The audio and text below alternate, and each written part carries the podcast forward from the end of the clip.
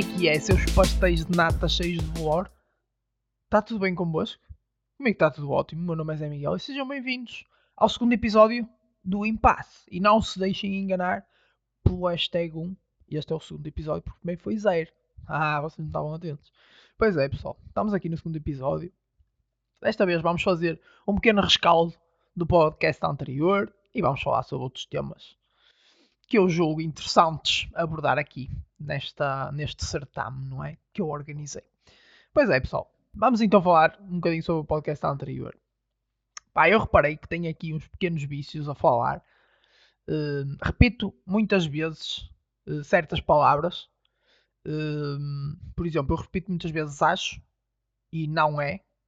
Repito, são. É, isto até eu, eu tive estive a ver, e, e, são consideradas as muletas de discurso. São pequenas palavras que nós usamos com frequência para articular as nossas frases. E quando não sabemos o que é que devemos dizer, usamos muito isso.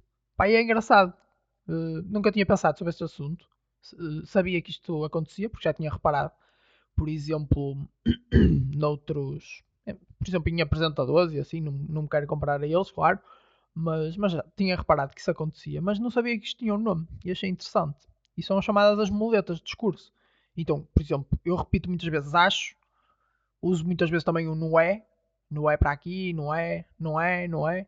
E quem, quem me ouvir assim fora de contexto, se calhar pensa que eu estou a falar de alguém, de algum gajo com uma arca ou assim. Mas não, é não é. Ok? Pronto, estamos esclarecidos. Pronto, e, e uso bastante essas palavras. E também reparei tem outras duas. São adjetivos que é incrível e engraçado.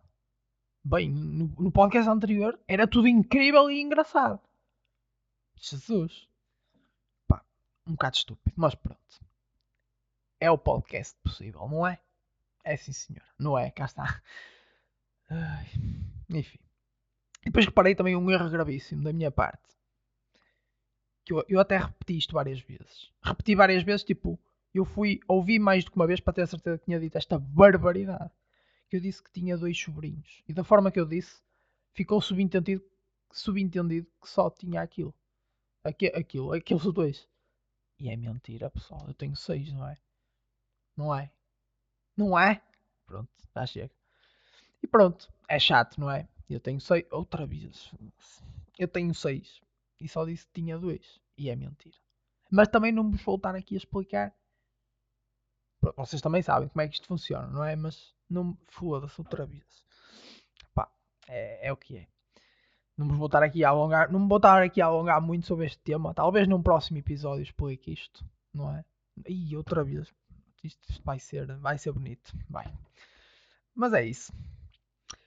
Mas pronto, estamos conversados sobre o podcast anterior. Está feito o rescaldo. Rescaldo, rescaldo que, é, que é uma palavra assim muito futebolística, não é?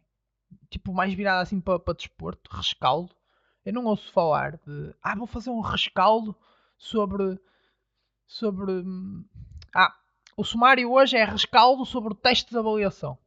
Não é? Não, não se. Não se diz isso, pois não. Pá, não se usa rescaldo para mais nada. Pá, portanto, vou usar eu. Pode ser? Pronto, estamos conversados então. Em relação ao podcast anterior. Depois, trago-nos um tema também eu acho que pode ser interessante que é sobre uma, umas férias que eu tive em Cabo Verde, que eu gostei muito daquilo. Aquilo é, é muito fixe, adorei o ambiente de lá. É sem dúvida uma experiência muito fixe quando, quando podemos viajar e estar em contacto com outras pessoas.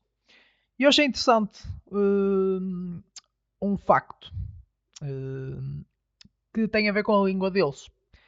Pelo que eu percebi, a língua materna de Cabo Verde é o crioulo. Um, e aquilo, o mais interessante de, do, do crioulo é que o crioulo muda de, de ilha para ilha. O, o crioulo que se fala na ilha da Boa Vista tem algumas diferenças da ilha do Sal, por exemplo. E já agora fui para a ilha da, da Boa Vista.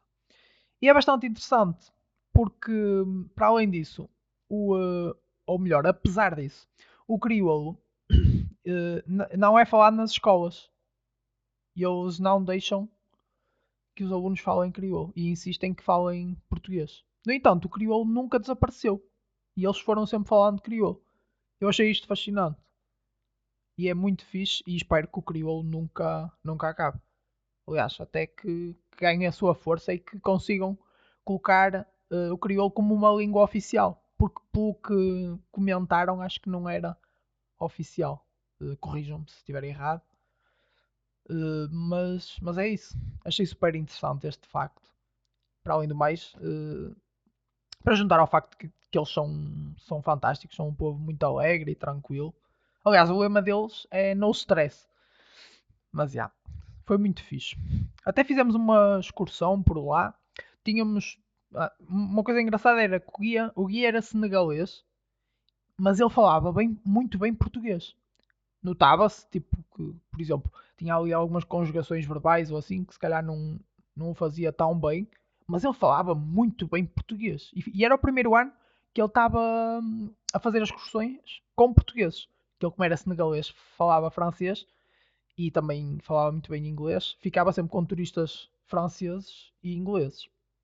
Mas espetacular, ele desenrascava-se muito bem no português, falava muito bem e, e a excursão correu muito, muito bem também. Foi muito fixe. Vimos uma árvore também que hum, podia chegar aos mil anos e chamava-se Baobab e a árvore era, era bebê ainda, mas era enorme. E disse-nos que uh, disse-nos o guia que a árvore podia chegar aos 15 metros de diâmetro. Eu não imagino uma árvore com 15 metros de diâmetro. Não sei como é que é possível. Jesus. Mas pronto. Uh, infelizmente eles são uma, um país com pouca água potável. E uh, aliás a, a água que, por exemplo, sai das torneiras lá não é, não é própria para consumo. Tem de ser, uh, tem de ser água filtrada.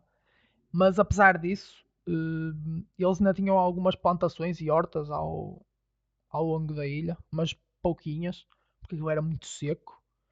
Mas pronto. E eles desenrascavam-se, iam, iam fazendo. Em cada cantinho tinha lá. ia-se vendo algumas plantações e hortas, isso é bom. E pronto. Passámos também por um acampamento um, onde eles estudavam as tartarugas. Eles tinham, tinham aquilo feito com, com ramos de árvores para tapar o sol, que o sol lá queima muito. Apesar daquilo ter estado 3 dias nublado, uh, e aquilo ser vento, a sensação que nós temos é que aquilo não está a queimar, mas na verdade aquilo queima pesado. Queima mesmo muito. Mas já, yeah, tivemos aí no acampamento e eles.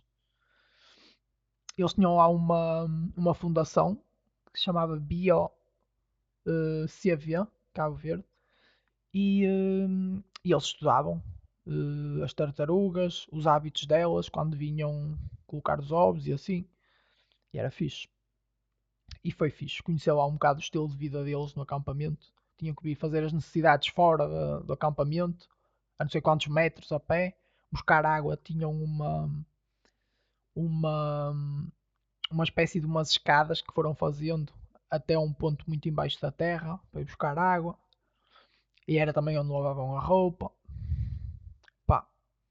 Eram condições assim mais, mais complicadas. Mas pronto. Eles, eles depois tinham lá, tinham lá as cenas lá dentro do acampamento conseguiam ter, ter, ter até umas condições porreiras depois para, para estudar, excetuando essas, essas condições. Mas pronto. Mas foi fixe, foi fixe. Deu para provar uh, outra vez a cachupa, que é um prato muito bom. Se vocês forem lá e, e tiverem a oportunidade, vocês provem.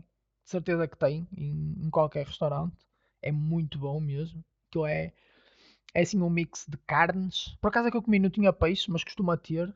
Tem grão de bico, tem milho, tem hortaliças. É muito bom mesmo. Mas já. Yeah. Depois o tempo estava fixe também. Não estava assim muito calor. Aliás, quando eu cheguei e vim para Portugal, aquilo. As, te as temperaturas estavam à vontade para aí uns, uns 7, 8 graus mais quentes aqui. Mas já. Os primeiros dias estiveram nublados lá, mas depois o sol decidiu aparecer. Apeteceu-lhe. Mas já, foi muito fixe. Gostei imenso. E foi, foi uma experiência muito boa, por acaso. E pronto, no stress. É o lema deles. Temos muito a aprender com aquele povo, que eles são muito porreiros, muito tranquilos, sempre, sempre a fazer festa, sempre alegres, boa disposição. É isso. Tu que tem que aprender muito com o cabo nesse aspecto. Mas já.